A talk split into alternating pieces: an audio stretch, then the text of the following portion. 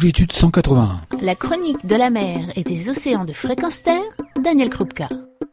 Bonjour, je vous invite à la rencontre des requins. Ou plutôt non, je vous invite à rencontrer un guide pour partir à la rencontre des requins. Et nous avons aujourd'hui ce guide exceptionnel. Bonjour Steven. Bonjour. Alors tu pratiques euh, une profession qu'on pourrait qualifier à haut risque pour monsieur lambda, mais qui ne l'est pas. Peux-tu nous en dire plus?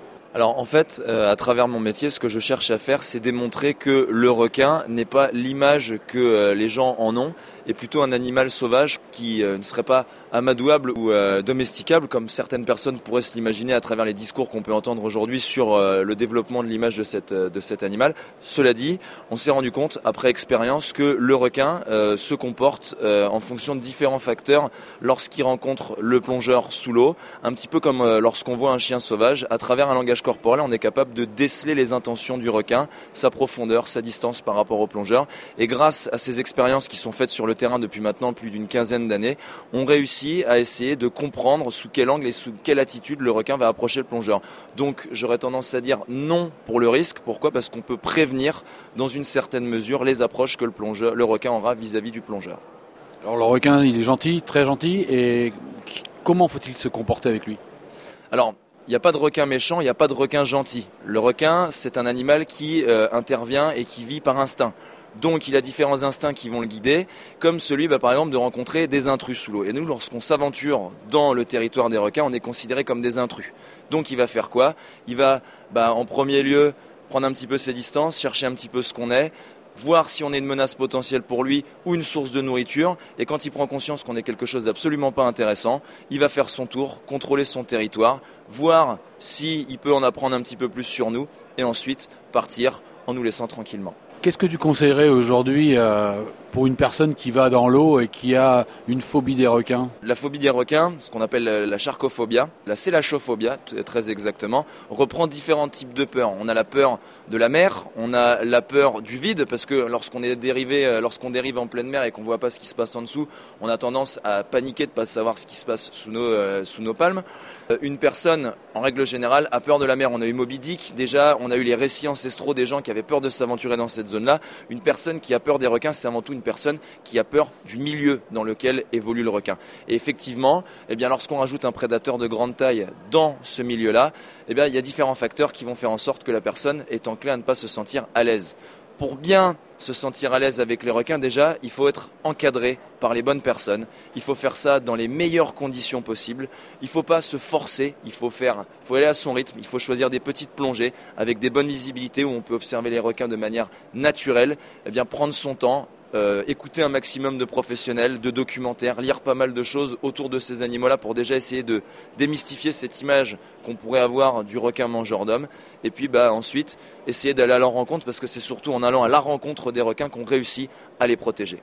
Dans toutes les espèces de requins, est-ce qu'il y a des requins qui sont plus à risque que d'autres? J'ai envie de dire que le requin, c'est pas un animal domesticable, c'est pas un petit chien, c'est pas un petit chat, ça reste un prédateur un prédateur imprévisible dans certaines mesures. Il y a certaines espèces euh, qui sont plus imprévisibles que d'autres parce qu'elles sont plus grosses parce que euh, de par leur milieu d'évolution, eh elles n'ont pas euh, l'opportunité de se nourrir tous les jours, dont elles doivent s'approcher très vite du sujet qui les intéresse. Parmi elles, on a bah, les gros prédateurs que l'on connaît, tels que le grand requin blanc, tels que le requin tigre. Ensuite, on a pas mal d'espèces pélagiques, euh, comme le requin océanique, le requin soyeux, le mako, le peau bleu. En revenant sur des espèces benthiques, on a celui qu'on connaît malheureusement en France, qui est le requin bulldog. C'est la plupart du temps, ces animaux-là sont des gros requins carnassiers qui s'approchent du plongeur pas pour le manger, mais parce que dans son mode de vie, il est habitué à s'approcher très régulièrement de tout ce qui l'intéresse.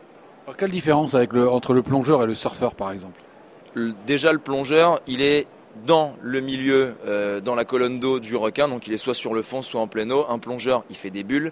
Un plongeur, il a souvent une odeur à base de néoprène et de crème solaire. La plupart du temps, euh, il a une forme longiligne euh, avec un bruit tout autour de lui qui n'a rien d'un animal sous-marin.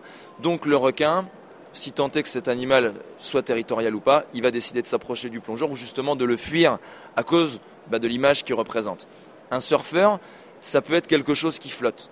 Alors on a eu très régulièrement cette fameuse théorie selon laquelle, oui, les requins s'attaquent euh, aux surfeurs parce qu'ils ressemblent aux otaries ou aux tortues. Il faut savoir que certains requins ne se nourrissent pas d'otaries ou de tortues qui se retrouvent proche de la surface. Moi, j'ai plus envie de dire que le surfeur, il envoie toute une série de signaux en surface qui sont à même d'intriguer le requin. Et vu que les requins, ils n'ont pas de main, ils peuvent pas faire comme nous, être humains, essayer de voir ce qu'ils sont en train de toucher est comestible ou pas. Et ce qu'ils font, c'est que bah, la plupart du temps, ils, viennent, ils goûtent, et sur certaines euh, morsures, eh bah, euh, l'hémorragie euh, qui sont entraînées peut être fatale. Mais la grosse différence, c'est surtout la position et les signaux qui sont envoyés entre le surfeur et le plongeur. J'aimerais bien que tu nous donnes ce que tu voudrais bien faire passer à nos auditeurs. Nous, on est plongeurs. En étant plongeurs, on aime la nature, parce que l'essence même de la plongée, c'est aller à la rencontre de cette nature si fragile, si triste, si délaissée par l'homme, et on a un message interplanétaire en tant que plongeur. Comme le disait François Sarano, on ose aller de l'autre côté du miroir, et quand on voit ce qui se passe, on a un message de, euh, on a un devoir de transmettre ce qui se passe. Et Lorsqu'on aime les requins, on aime la mer, ou lorsqu'on aime la mer, on aime aussi les requins, parce que l'un ne va pas sans l'autre. Une mer sans requins est une mer à l'agonie, et si on veut que cette mer dont on euh, finalement est tributaire, parce qu'on lui doit énormément, on doit protéger les requins pour nous protéger nous-mêmes. Allez à la rencontre de ces animaux-là, partagez votre expérience, devenez ambassadeur des requins, transmettez le relais, parce que c'est grâce à ce genre d'informations et à ce genre d'efforts que bah, euh, votre, à votre échelle, vous pourrez plaider pour cette cause et pour cet animal qu'on aime tant. Merci beaucoup. J'espère qu'on va se retrouver parce que je pense que nos auditeurs vont aimer t'entendre parler encore des requins. Et encore une fois, merci pour tout ce que tu fais. Merci à toi. Merci beaucoup. Retrouvez et podcastez cette chronique sur notre site fréquenceterre.com.